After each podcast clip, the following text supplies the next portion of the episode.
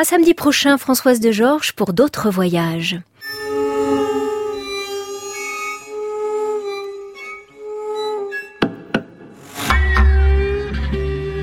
À l'abrévé, Anne Montaron, France Musique. Bienvenue dans la forme longue de nos salles abrévées, une émission en forme de portrait qui va prendre pour point de départ ce soir la musique créée par le compositeur Gérard Zinstad pour cette émission et également la relation de complicité qui s'est nouée à cette occasion entre le compositeur et la dédicataire de cette nouvelle page, la mezzo-soprano Isabelle Sokoya. Quand on fait du piano, euh, quand on est jeune, quand on est instrumentiste, à 16-17 ans, c'est tout à fait normal de jouer du Lutoslavski et du Messiaen, mais comme du Dutilleux, comme du Halfner, voilà. Donc du coup, euh, effectivement, quand je suis allée au Conservatoire supérieur de Paris, euh, pour moi, c'était tout à fait normal de commencer à travailler Pierrot Lunaire, et puis après de commencer à chanter du Krum, du Stockhausen, et en même temps de faire du Gounod.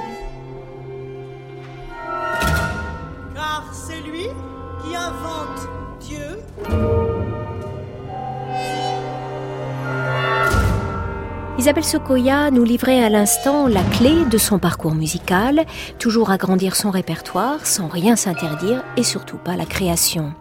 Les compositeurs d'aujourd'hui en profitent et Gérard Zinstag fait partie de ceux qui ont tout de suite débusqué chez la chanteuse sa faculté d'adaptation et la souplesse de sa voix. Isabelle Sokoya a une relation naturelle à la langue italienne et ça tombe plutôt bien puisque c'est un sonnet de Pétrarque que Gérard Zinstag lui fait chanter dans sa pièce Discolorato. Un sonnet dans lequel le poète pleure la mort de l'or, la bien-aimée lointaine. Isabelle Sokoya a, des très beaux graves. Oui. Et je fais attention aux aigus, donc je suis pas monté au-delà du fa dièse, qui est déjà une note euh, mezzo-soprano assez spinta, comme on dit. Et puis il y a, il y a ce lamento, donc euh, euh, le lamento suppose aussi une, une descente des, des, hauteurs, si on peut exprimer ça comme ça. Euh, donc et les, les, graves de Isabelle sont magnifiques, mm. donc j'en ai profité. Je les ai soutenus aussi par les instruments graves tels la clarinette ou l'alto.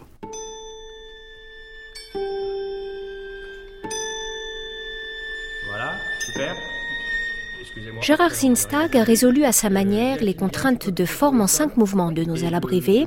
Entre les deux quatrains et les deux tercets du sonnet 283 de Pétrarque, il a glissé un poème d'un fervent admirateur de Pétrarque, l'écrivain Joël Claude Meffre. Un sonnet est formé de deux quatrains et de deux tercets. Donc ça fait quatre parties et la troisième, euh, ou plutôt la cinquième partie, euh, je l'ai confiée à mon ami Joël Claude Meffre, euh, qui éprouve aussi une admiration euh, très profonde euh, pour Pétrarque, puisqu'en fait il habite à, deux pas du Mont Ventoux. Et donc la voix récite ce très beau texte de Joël Claude sur un fond musical qui est extrêmement plat, qui est extrêmement statique. Je, pense que c'est un beau contraste avec la relative complexité de l'écriture musicale des autres sonnets monstrueux. Pas mal du tout. On se connaît depuis longtemps, c'est pour ça. ok, ok. C'est l'ensemble multilatéral qui a créé dans notre studio le 12 mai dernier avec Isabelle Sokoya cette page nouvelle de Gérard Zinstag. Cinq instruments, la flûte de Keiko Murakami, la clarinette d'Alain Billard, l'alto de Laurent Kamat, la percussion de Hélène Colombotti et la harpe de Delphine Benamou, des couleurs que le compositeur n'a évidemment pas choisies par hasard. Thank you.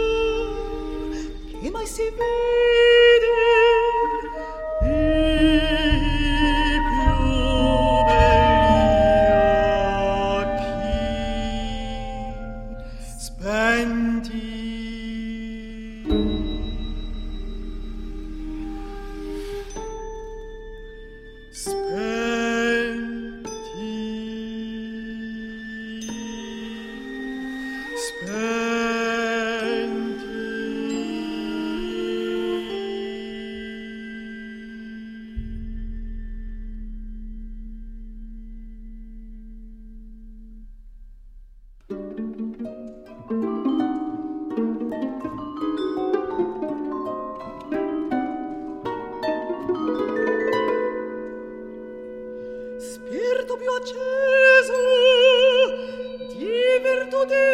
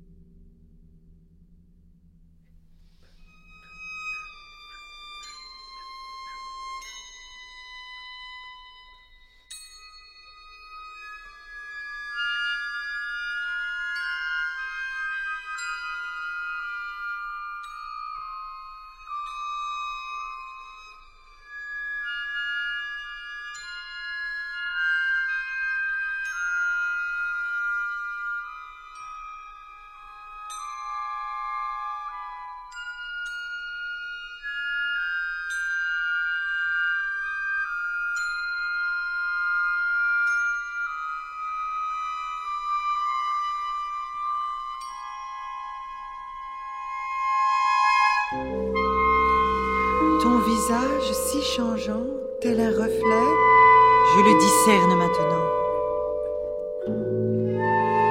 Il se tient là, face à moi, au fond de ce sombre feuillage.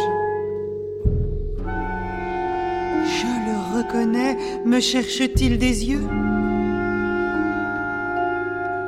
C'est à peine si j'ose en fixer la beauté, ayant si peur d'un leurre. Es-tu l'or, l'or à qui j'ai donné le nom de cet arbre au sombre feuillage? Laurier de mon jardin secret?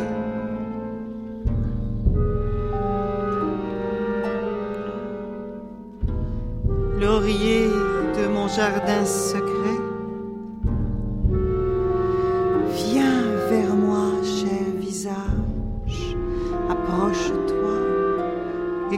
ta bouche surgisse une parole.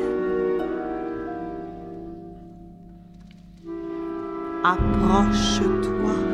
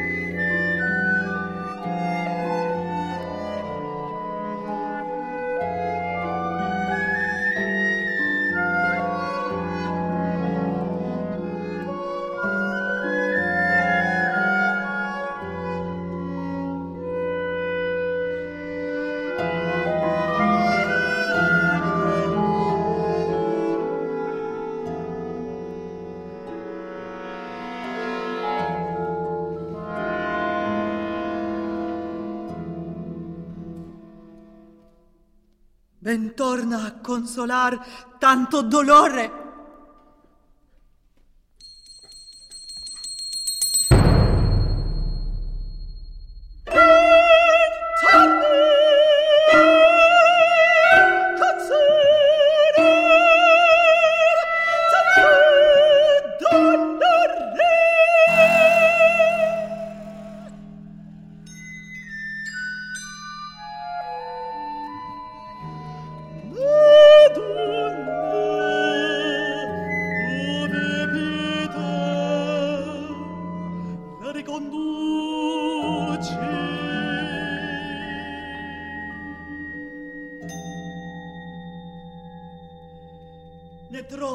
In questa vita altro soccorso.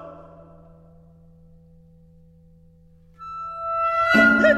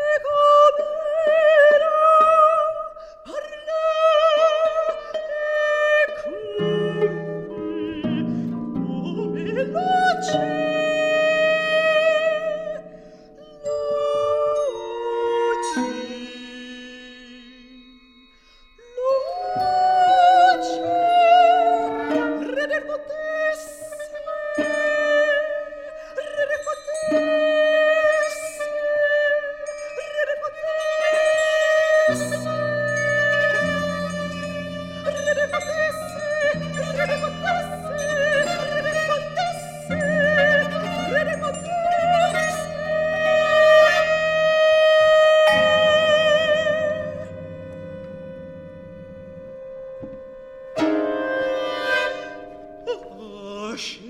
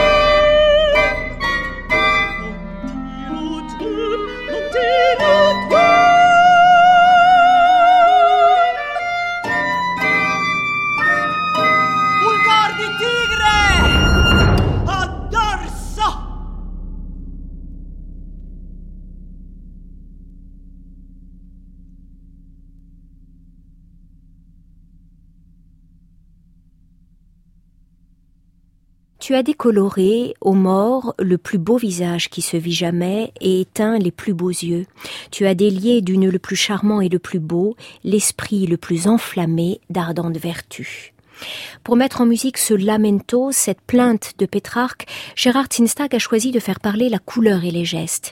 Il a trouvé une expression musicale tout en délicatesse qui convient aussi au verbe de Joël Claude Meffre, dont le poème Ton visage est venu s'intercaler entre le deuxième quatrain et le premier tercet du sonnet 283 de Pétrarque.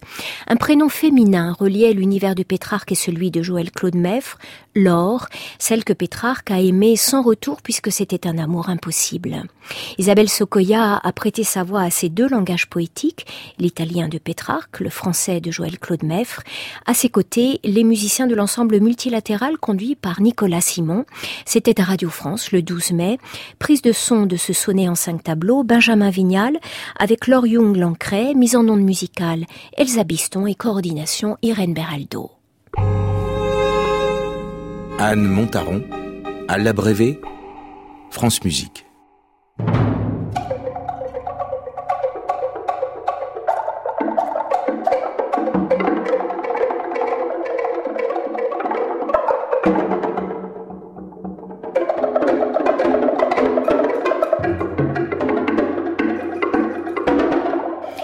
Discolorato n'est pas la première œuvre vocale de Gérard Zinstag. Elle confirme par ailleurs son attirance pour le timbre spécifique de mezzo-soprano et la voix, la sensibilité particulière d'Isabelle Sokoya.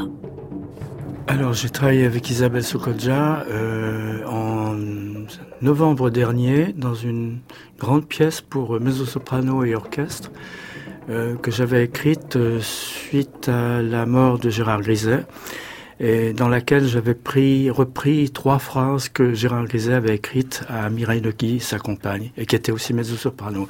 Et en effet, Mireille Legui a été la créatrice de la pièce à, à Stuttgart. Et j'ai eu la chance de pouvoir euh, euh, connaître, je ne sais plus par quel canot, mais donc Isabelle Sokonja, et c'était une, magnifique découverte parce qu'elle a une voix euh, extraordinaire. Elle peut faire du vibrato, elle peut faire des quarts de ton. Elle peut, euh, elle est très flexible. Elle n'est pas du tout capricieuse comme peut-être le sont certaines euh, cantatrices. Donc c'était un très très beau travail.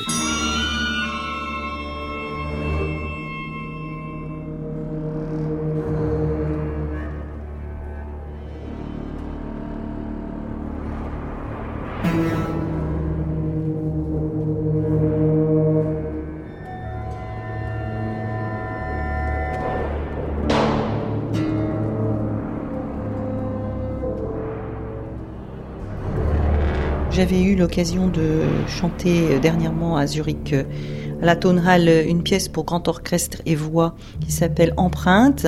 Alors là, c'était vraiment une écriture. Euh, euh, L'orchestre est traité de manière spectrale, mais la voix, des grandes lignes étirées. Euh, donc on était plutôt dans quelque chose, je dirais, presque type wagnérien finalement. Alors que là, on, tout de suite, euh, on a référence, je trouve, au madrigal. Oui. de Monteverdi. Bon, sans doute la langue aussi, euh, l'italien, le texte du XIVe siècle, euh, et donc euh, et aussi la construction assez courte. Les phrases sont courtes, les phrases sont souples. C'est très délicat. Tout est comme un- une orfèvrerie euh, bien structurée et euh, euh, je fais un lien quelque part avec du un monde spirituel Oui. que, que comme la Madonna. À un moment, on parle de Madonna et de voilà. Il a écrit cette pièce pour moi, finalement. Je pense qu'il a compris quelle était mon identité vocale et du coup, il m'a pas trop contacté avant, euh, donc il m'a laissé, euh, il m'a fait confiance. Et là, dans les séances, ben, il n'hésite pas à me dire ce qu'il a à me dire, quoi. Mais je crois que déjà par euh, par une espèce de d'osmose, il avait compris quelles étaient mes mes, mes possibilités vocales et qu'est-ce qui m'irait bien. Voilà. Je trouve que c'est très réussi puisque je trouve ça très confortable à chanter et euh, j'ai l'impression, il me semble, que, que au niveau de la couleur, ça correspond assez à ce qu'il recherche et euh, Finalement, c'est un habit euh, taillé sur mesure. cette pièce-là. C'est ce que disait Berio de Cathy Berbarian pour la Sequenza 3. Effectivement, il disait que c'était un habit taillé sur mesure. Bien sûr. Hein.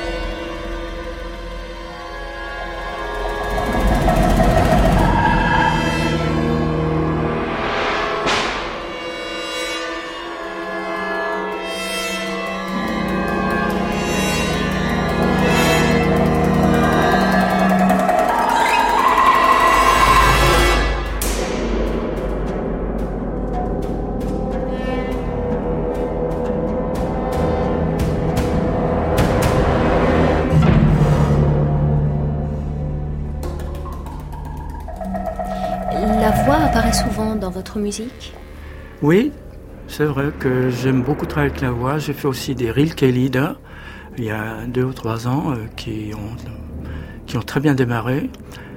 J'ai écrit aussi pour euh, euh, Radio France en 1996, je crois, au 15, un très beau texte de Charles Racine, qui est un poète roman, qui est pas très connu, mais qui a maintenant une euh, résurrection euh, extraordinaire grâce aux éditions Grège mhm. et grâce aux éditions euh, de Madame Nathalie Riera.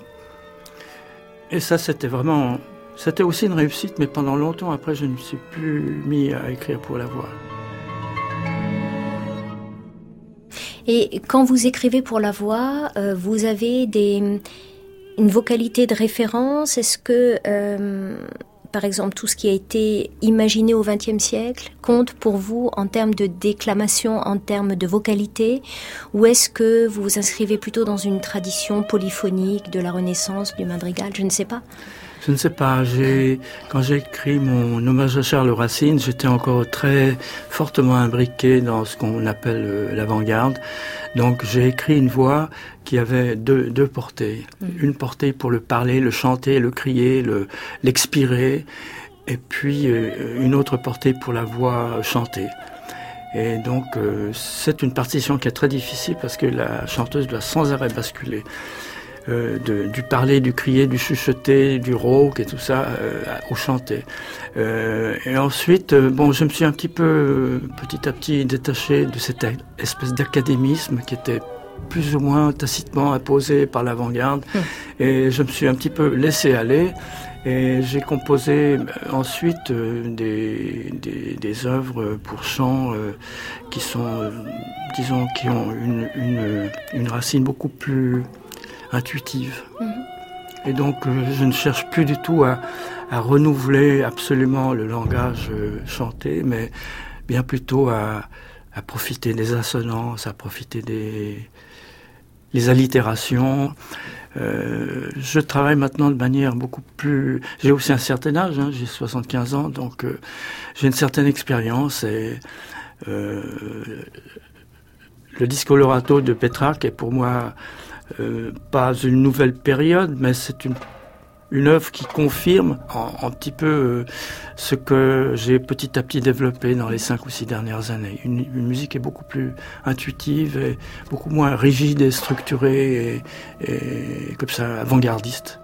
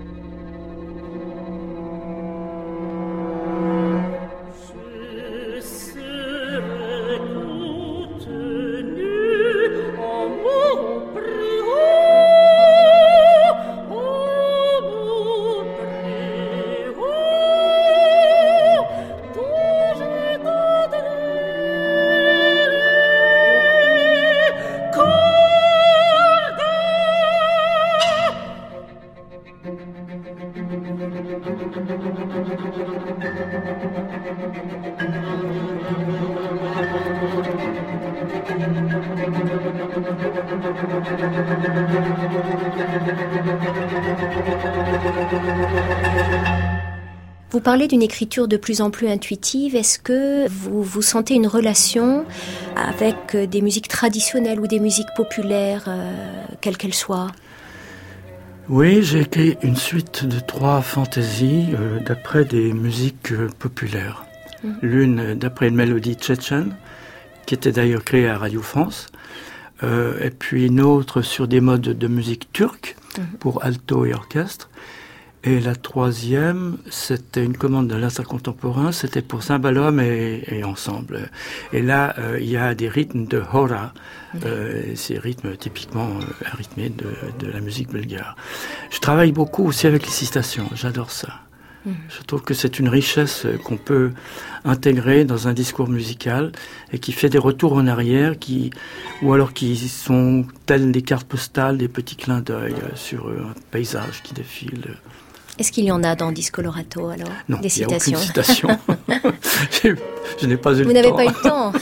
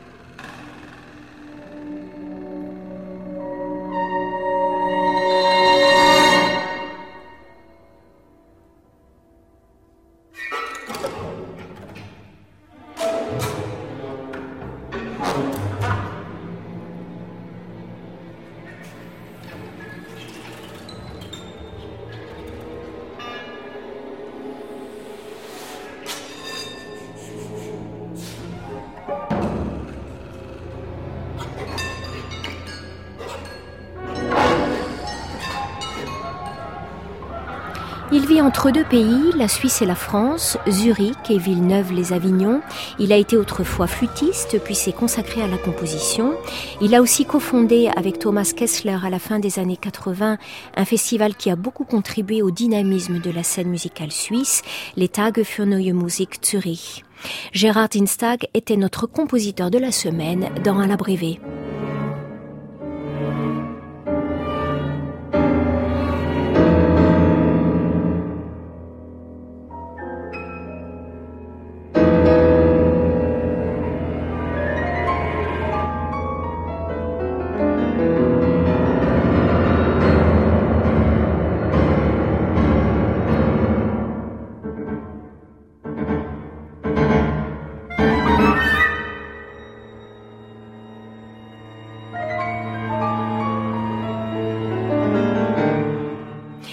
Françoise qui a réalisé cette émission avec Jean-Louis Deloncle et Soisic Noël.